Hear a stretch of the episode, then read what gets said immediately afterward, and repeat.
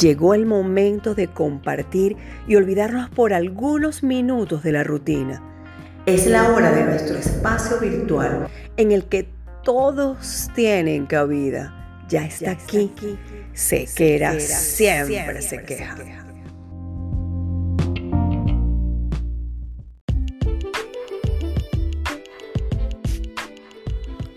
Vestir bien no es casualidad, es cuestión de actitud no podemos dejar en manos inexpertas el cuidado de nuestra imagen. Por eso, ponerse en las manos del maestro Carlo es la decisión más acertada. Ingrese al mundo de la exclusividad, ingrese al mundo de Carlo y en estos momentos difíciles de distanciamiento social, por favor, quédate en casa.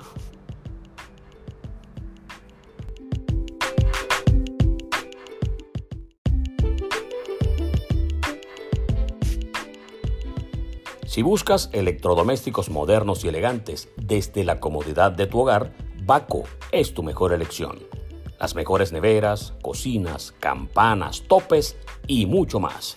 Con servicio técnico en toda Venezuela. Comunícate vía WhatsApp al 0424 218 392 y solicita tu presupuesto. Baco, una obra de los dioses.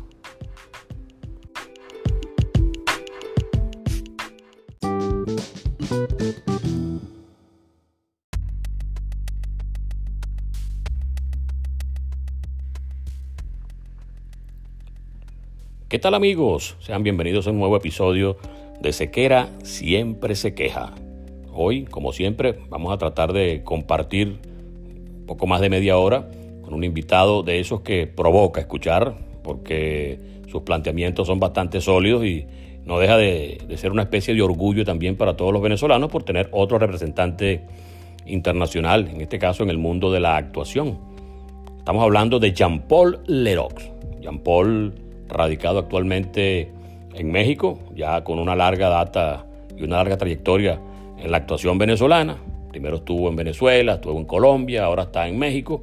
Está teniendo bastante éxito con una serie llamada Dragón, que ha estado ocupando lugares importantes entre los fanáticos de la plataforma de streaming Netflix. Así que estaremos conversando con Jean Paul y ustedes verán las cosas interesantes que aportó este digno representante del gentilicio venezolano en tierras aztecas. Así que no se diga más. Después de la pausa estaremos conversando con mi buen amigo Jean-Paul Lerox. Ya venimos.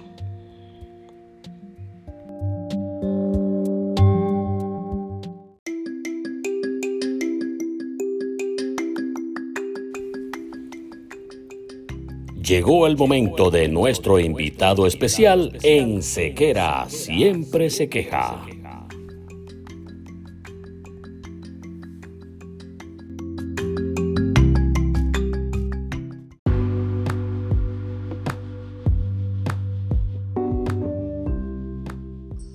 Hermanito, ya sé que estás ahí, estás ahí, ¿me escuchas? Te escucho perfectamente, mi querido Luis. ¿Cómo estás, brother? Bueno, bienvenido a Sequera Siempre se queja. ¿Por qué será que ese podcast se llama así? Nadie sabe. está bueno, está bueno, está bueno. Bueno, qué, bueno que nos atiende, Jean Paul. Este, aunque, aunque tú sabes que la, en esta, este nivel de cuarentena, aunque tú en México la tienes un poquito más relajada porque no se ha decretado como tal la, prohibición de salir y todo eso? Bueno, bueno, eh, todo depende del cristal como lo mires, ¿no? Precisamente eh, a mí eh, esta cosa distendida, esta cuarentena que aquí no es obligatoria, sino se, se trabaja bajo un plan de contingencia. Y la semana pasada apenas el gobierno la decretó en fase 3, que es decirte ya como que con medidas un poco más extremas lejos de relajarse, en mi caso me preocupa y me ocupa más. O sea, yo estoy en una autocuarentena desde la fecha cinematográfica terrorífica del, famoso Viernes 13, como se llamaba la película. Ese día yo, yo entré en, confinamiento en mi casa y dije, hay que tomar medidas y cubrebocas y desinfectantes todas las cosas y salir lo menos posible porque de toda la información que te de filtrar y que busqué por, por internet y tratando de aprender de, de, los malos ejemplos y de los buenos ejemplos de otros países que, que tenían ya con este padecimiento aproximadamente mes y medio, dos meses, porque no se nos puede olvidar que esto se publicó en China a, fin, a finales del año pasado, en los primeros días de diciembre, pero no sabemos desde cuándo está. Entonces, yo dije, prefiero pecar de precavido a pecar de confiado. Y aquí estoy, pues, pues aquí estoy. con salud, que es lo importante. Que, que, es muchísimo, con salud, con comida y con techo. Seguramente, gracias a Dios. Tú sabes que hoy eh, estuve conversando con uno de tus grandes amigos, con Rodolfo Gómez Leal. Está loco, Rodolfo. ¿eh? absolutamente, no, no, y no madura. Clínicamente, clínicamente loco. Si él se resiste a madurar, él sigue siendo un niño. Muy buena gente y gran persona.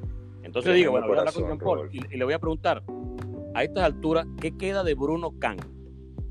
Bueno, que seguimos, que seguimos ladrando, papá, y ya no estamos en Noche de Perros, pero seguimos ladrando igualito. igualito seguimos ladrando. Sí, porque ese personaje, por supuesto, fue una especie de, de, transición tuya, o arrancaste por allí, por ese lado, antes de, formalizar ya la cuestión como actor, ya desde, otro punto de vista. Pues. Pero ese personaje de Bruno Khan, la gente llegó a pensar que tú eras así de verdad. ¿Tú sabías eso?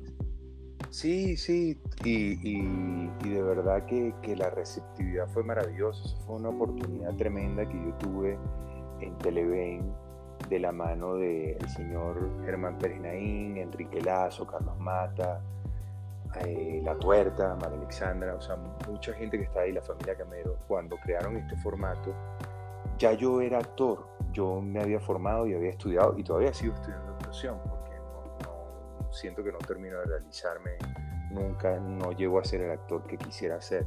Pero en ese momento, eh, incluso ya yo había rodado Secuestro Express y eso no lo sabe la gente.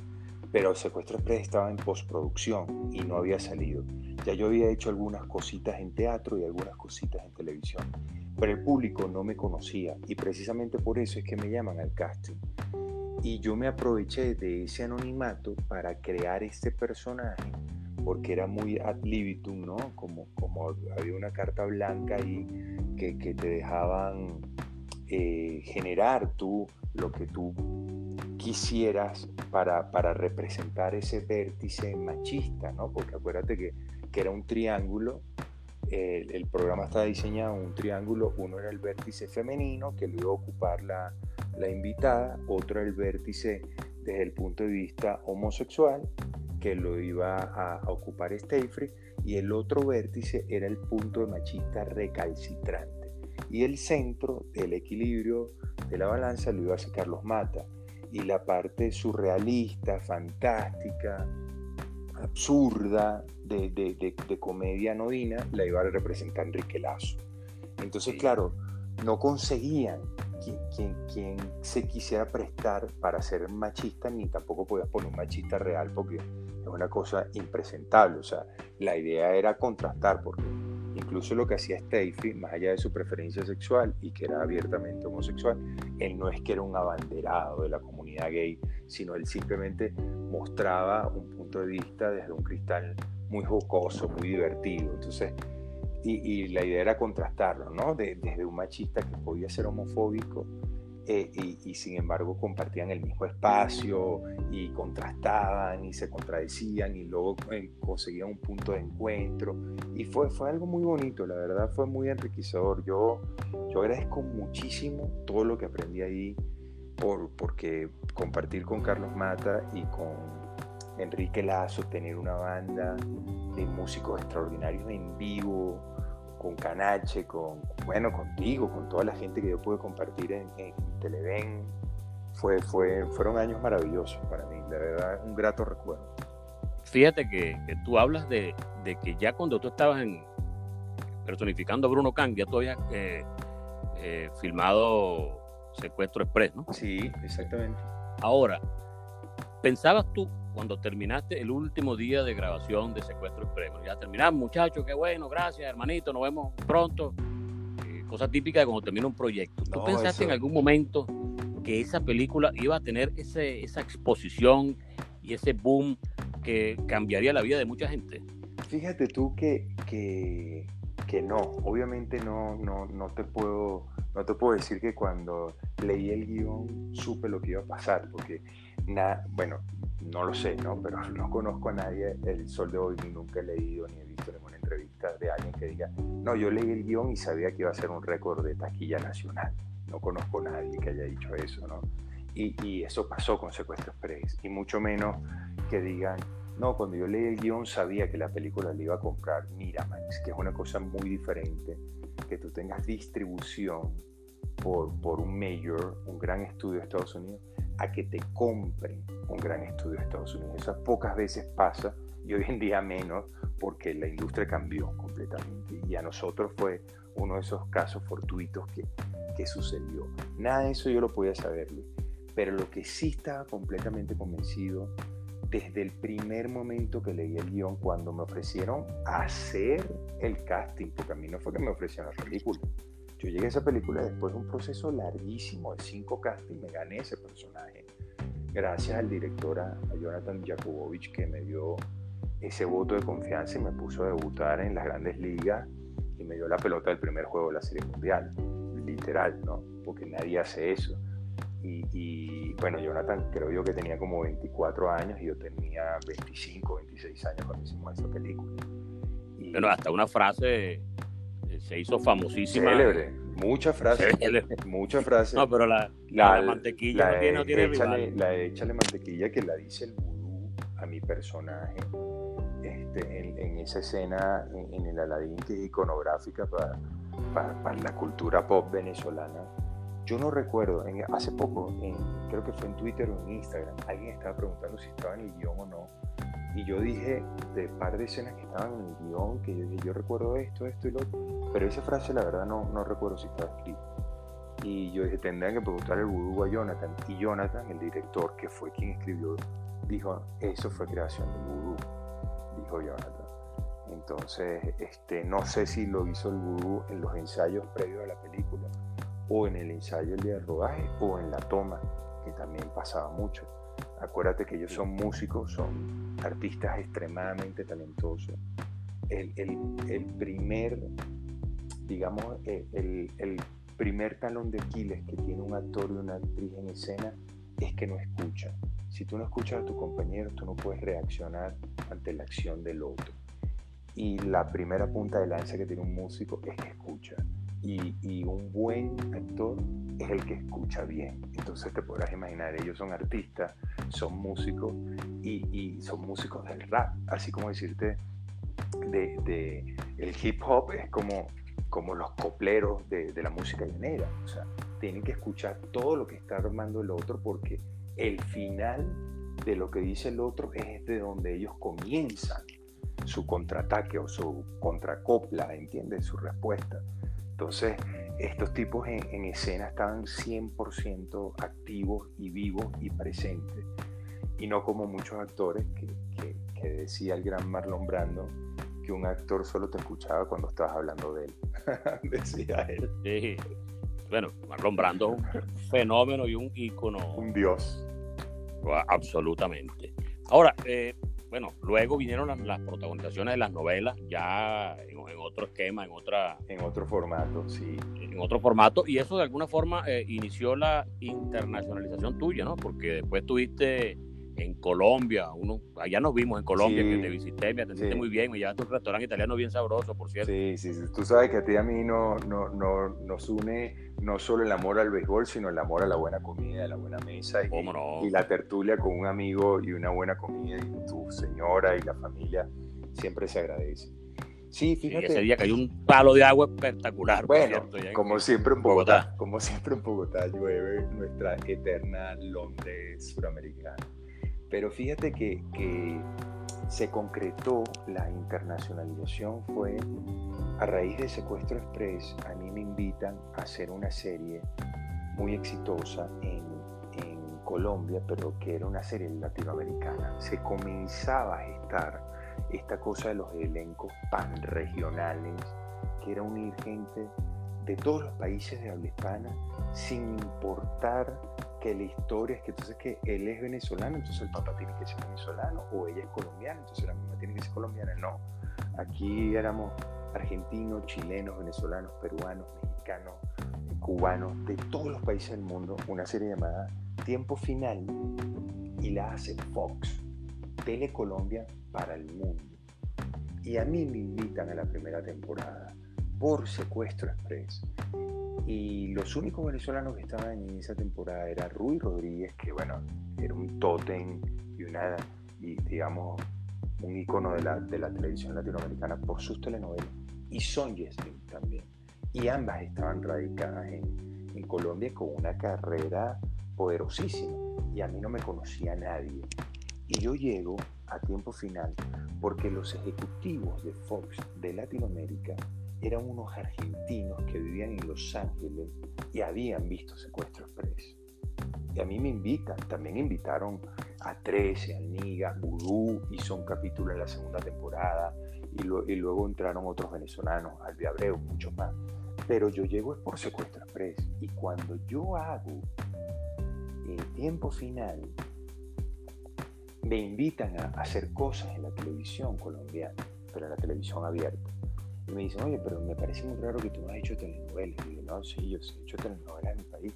Pero claro, yo he hecho personajes pequeños y ellos me están ofreciendo protagónicos. Y me dicen, bueno, no sabemos si, si de verdad le tienes el timing a la televisión, porque son dos cosas muy distintas, ¿no?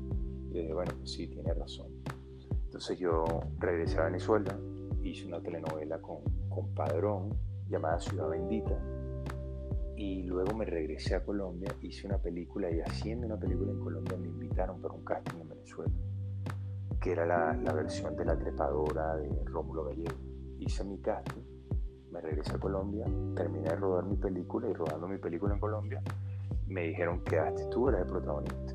Fui a Venezuela, protagonicé La Trepadora y dije, bueno, pues yo lo que quiero hacer es lo que se está contando en otro lado y eran estas series que se estaban haciendo en ese momento. Ya yo venía haciendo series en el 2006 y me fui a Colombia en el 2009 a hacer series.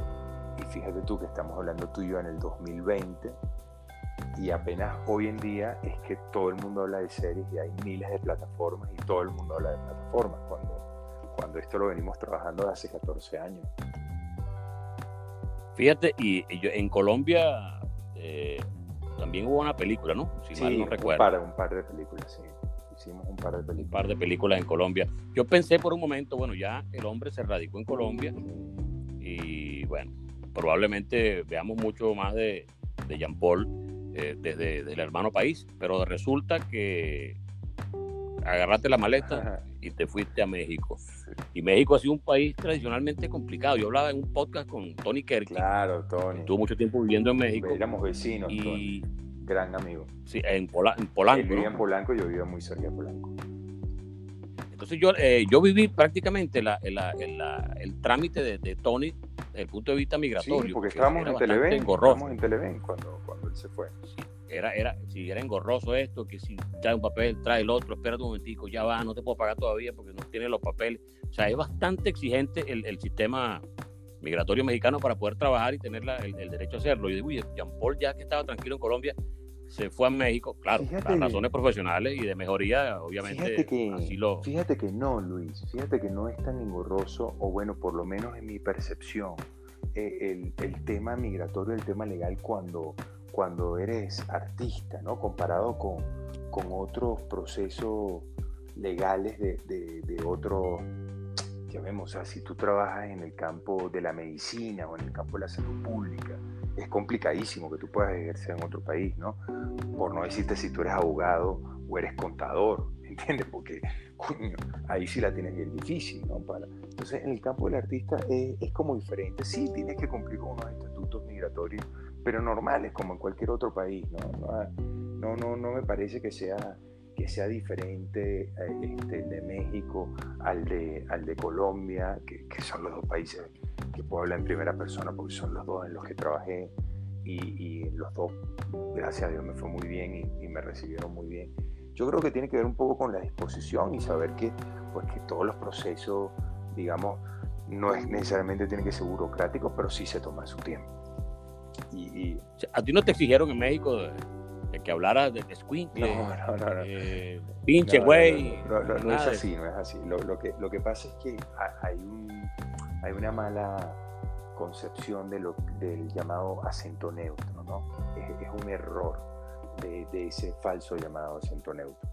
Y te lo puedo aprovechar de decir yo, pues, yo tuve una experiencia porque también trabajé en Argentina, en, en un proyecto muy importante con una casa llamada Cuatro Cabezas. Me invitaron a hacer un proyecto llamado 48 Horas. Era Proyecto 48. mira, yo te tengo un cariño enorme, no voy a decir nada. ¿Cómo que se llama la serie? No, no, no, no esa es la productora, pero yo no voy a decir nada porque eh, es un chinazo. Entonces, ya. pero así se llamaba, ¿qué quieres que te diga? Y era muy importante. Pero chinazo fue. Sí, pero se llamaba así, cuatro cabezas, coño, yo no tengo la culpa. así se llamaban los dueños. ¿Qué quieres que te diga? Qué bárbaro. ¿Cómo se ve que no hay chinazo por aquí? esa era de. Eh, no, bueno, un tipo del medio allá, de una radio muy importante. Era el dueño y después se la vendió una gran cadena holandesa. En fin, el hecho es que yo llegué allá, hice un casting. Y yo me preparé para ese casting como tú no te imaginas. Y yo hablaba con una amiga productora y me decía, Jean Paul, para, no lo hagas.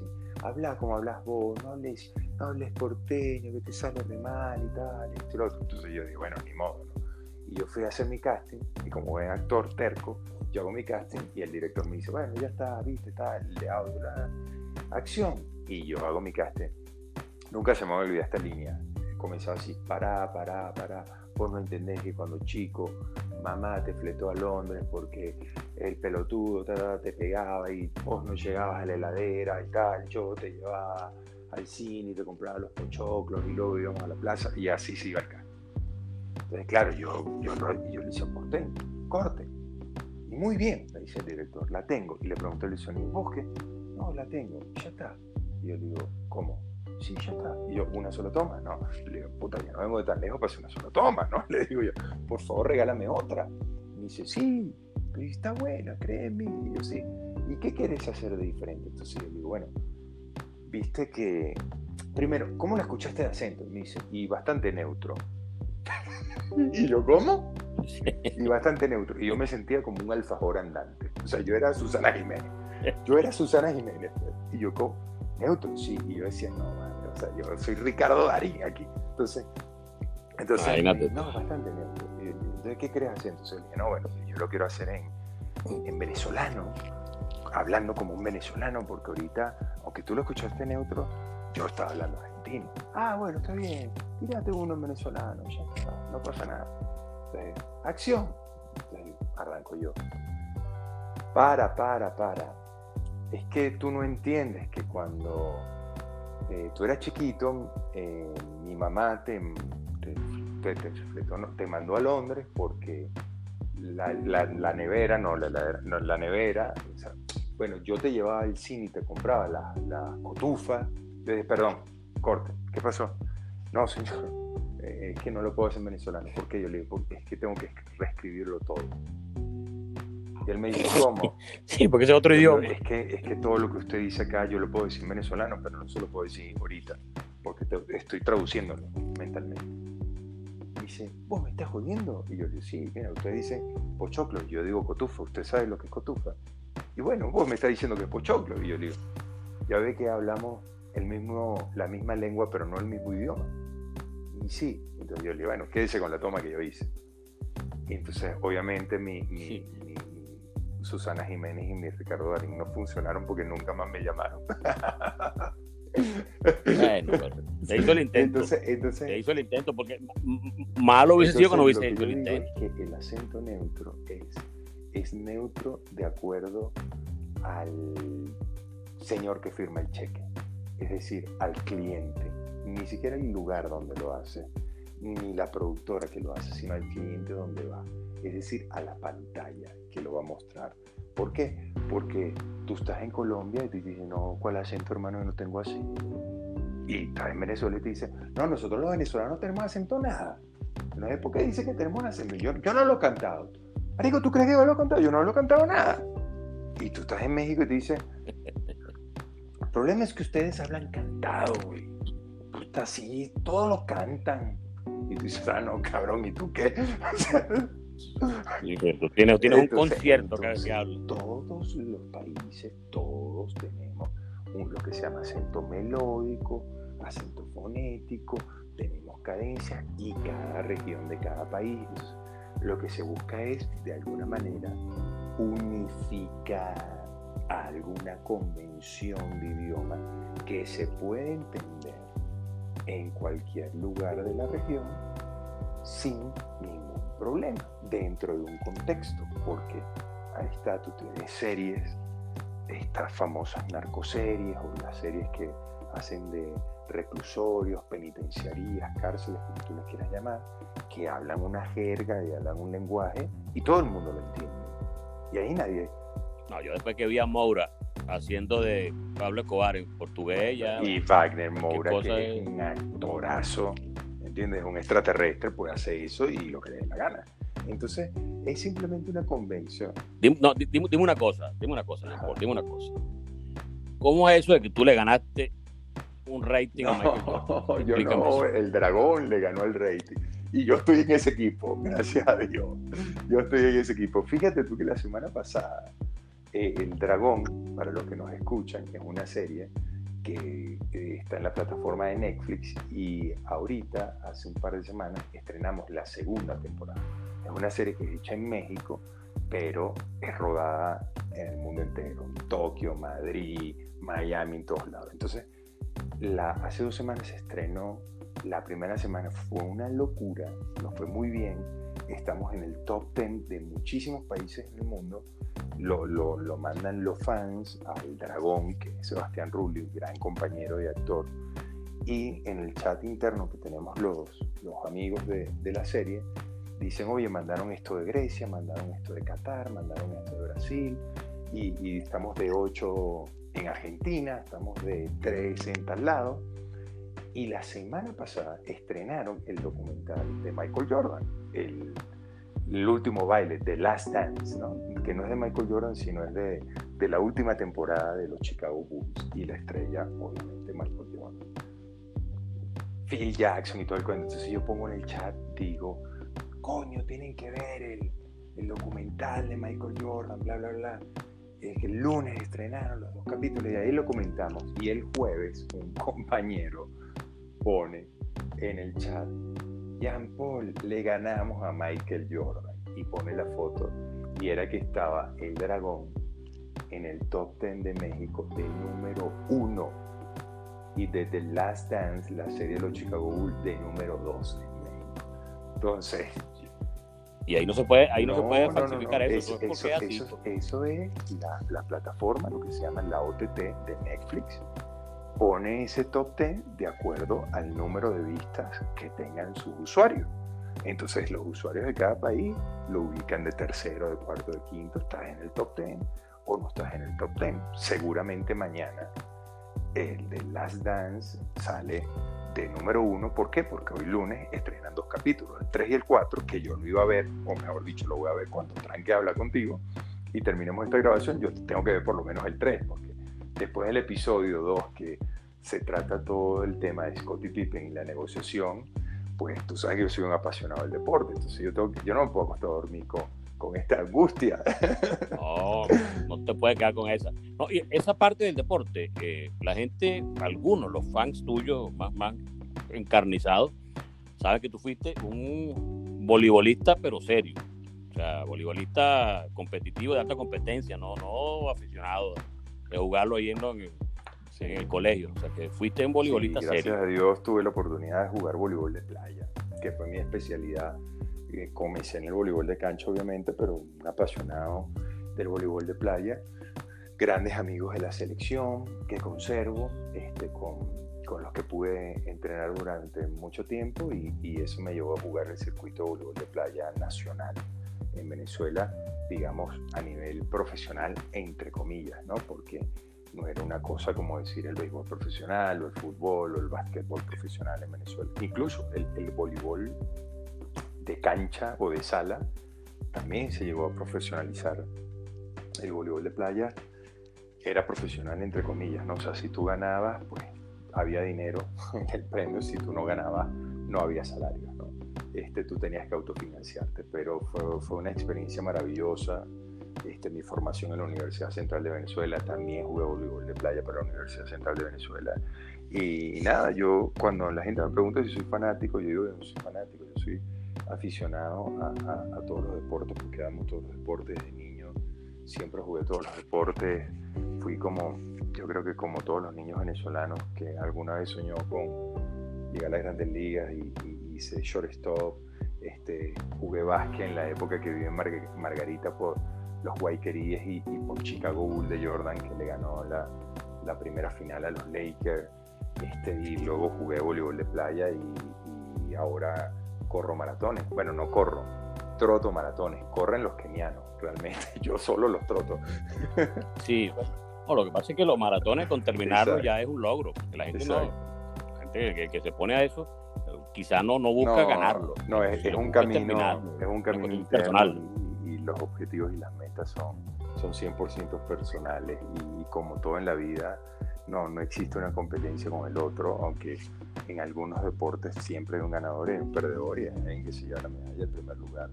En el, en el maratón es el único deporte, entre comillas, que tú pagas y tú te inscribes y a priori tú sabes que vas a perder, que tú no vas a ganar.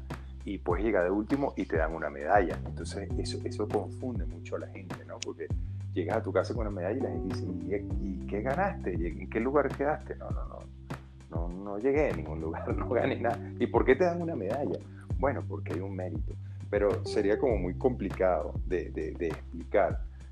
Como, como yo decía a, a unas personas que quiero mucho, que son como mi familia, que me decían, pero es que tú eres un hombre de otro tiempo. Y yo decía, ¿por qué?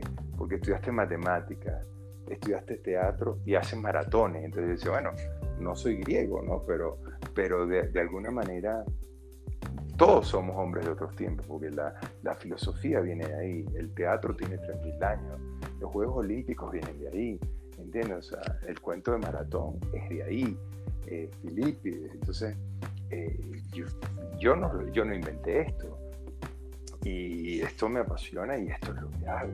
Entonces, de, alguna manera, eh, es, una, es, es una realidad y es una satisfacción poder poder correr un maratón y, poder hacer teatro este, sin pensar que esto tiene 3.000 años, sino que nos seguimos contando y la gente sigue acudiendo a un sitio a ver algo único e irrepetible cuando nosotros estamos hablando de una serie que se ven en 120, 160 países, en cientos de idiomas, dobladas, traducidas, subtituladas, y sin embargo yo te invito con una obra de teatro y tú sigues yendo a una obra de teatro que es en un patio, en una casa en Buenos Aires, con 30 sillas, y un señor se para y te echa un cuento ahí, y tú sabes que ese señor mañana te lo va a conseguir por el pan. Pero ese señor está ahí haciendo el Rey Lear, que escribió William Shakespeare hace quién sabe cuántos años. Entonces tú dices, ¿y esto sigue convocando a la gente? Pues sí, de la misma manera que sigue convocando un pocotón de locos correr 42 kilómetros sin estar en guerra y sin llegar a maratón a avisar lo que dijo Felipe, pero la gente lo hace porque, porque hay un camino, hay, hay una épica, hay algo que nos mueve. Sí, tú siempre has sido bastante espiritual, esta es otra cosa que la gente quizá no sepa, tú eres un hombre bastante equilibrado, bastante sobrio, tranquilo, este, mucho menos malandro que Bruno Can, obviamente. ¿Tú te atreves a decir cuál es el sobrenombre que te tiene a ti un buen número de personas allí en el medio? ¿cómo no? Y puedo decir dónde se originó y todo ese sobrenombre. A mí me dicen cariñosamente eh, la banda de, de Enrique Lazo, eh, Ana María Simón, Erika de la Vega, Mariela Celi, y para ustedes contar, Enrique Lazo, todos ellos me dicen Pate Ferri. Y, eso se hizo, fue en un viaje que hicimos a Morrocoy hace unos cuantos años, en unos carnavales, con Chatén, Nelson Bustamante, eh, Ana María, Erika. Ninguno mamaba gallo. Entonces, la, verdad, lo que nadie sabe es que todos tenemos un sobrenombre de ese viaje. Pero todos esos sobrenombres contaban con, con una coletilla que era una grosería. ¿Entiendes? fulanita tal es culo de no sé qué cosa. Entonces, claro, eso no lo podían decir en la radio, pero mi sobrenombre era el único que podían decir en la radio y en la televisión. Entonces decía, bueno, aquí está Jean Paul, Pate Ferry. ¿Por qué? Llegué al embarcadero de las lanchas en Morrocoy, obviamente cuando tú te vas a montar una lancha, tú te tienes que quitar los zapatos o descalzar o quitarte la chancleta, la chola, lo que cargue la gente. Y yo andaba, obviamente en una chola ahí, bueno, te vas a montar la lancha, yo me quito la chola, agarro mi chola con la mano y me monto en la lancha y suelto la chola y yo no me acuerdo si fue Ana María o Erika, que las dos son unas joyitas, cada una agarra una, una chola y dice, bueno, nosotros nos vamos a Margarita en el ferry. Y agarraron cada una chola y se tiraron para el agua con mi chola. Entonces, claro, después de, después de semejante chiste no hay manera que tú te ese sobrenombre, ¿no? Pero a mí me trae gratos recuerdos. Te juro que, que es una añoranza maravillosa contar con, con compañeros de trabajo y con amigos que tengan ese sentido del humor, ¿no? Eso, eso es gratificante. Y todavía, hasta hace nada, estuve hablando con, con Mariela Celis y me estaba diciendo, mi Pate Ferry, ¿cómo estás? Y tal. Y yo tenía tanto tiempo sin escucharlo que, que hasta te hace falta. Sí. Ciertamente. Bueno, mi estimado Pate Ferry, estimado Jean Paul, este, aquí se nos pasó rapidito el tiempo y eso es lo sabroso, cuando uno conversa, cuando uno eh, recuerda cosas, el tiempo, chico, cuando te dice, mira, vamos a hablar media hora, tú de repente dices, bueno, media hora, ya buscaré que hablar media hora, y de repente cuando está terminando, ah, no, pues ustedes me quedan como 50 chistes y 50 cuentos todavía. Yo estuve del otro lado, yo estuve como, como, como entrevistador cuando hacíamos eh, Bruno Can y, y, y ahora entendí que como invitado uno tiene que tratar de hacer el programa a la gente y tratar de hacer el show. Entonces, como, como invitado yo siempre tengo que tener la disposición, y más cuando son amigos y gente querida como tú. Entonces, tú me estás llamando y me estás haciendo cinco preguntas y tenemos que hacer media hora, yo prefiero darte 40 minutos y que tú edites y que quede algo ahí para la gente, para los que te escuchan, para la gente que, que nos quiere. No, yo aquí lo, lo, bueno del podcast, lo bueno del podcast es que el, el tiempo no es un límite. uno más o menos hace el, de lo que tú quieras. El episodio tratando de más o menos hacerlo, hacerlo parecido a todo para que no dure uno tanto más que otro, pero esto lo pone en la dinámica de la conversación. Hay gente que no le gusta hablar mucho. A mí no me gusta hablar mucho. Hay gente que no. No, no, vale, tranquilo, nena.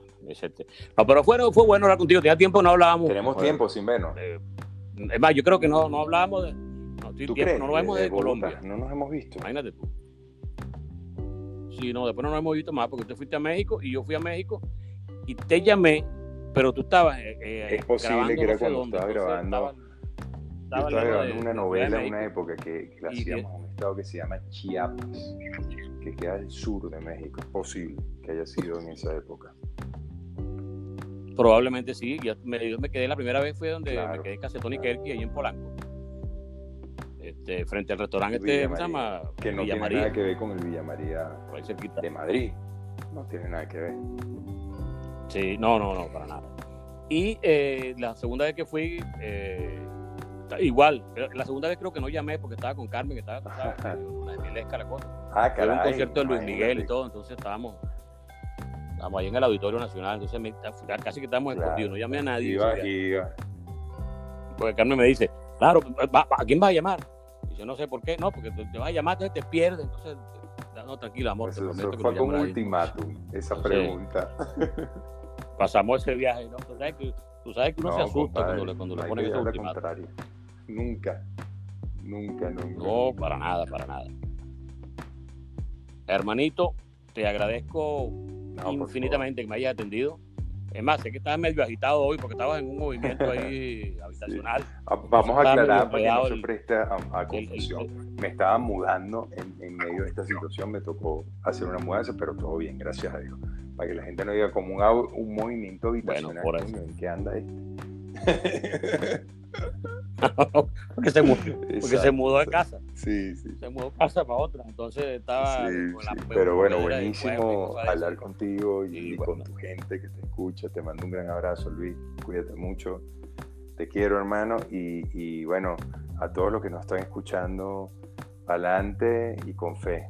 eh, de esta vamos a salir fortalecidos y con un gran aprendizaje. A cuidarnos todos. Amén.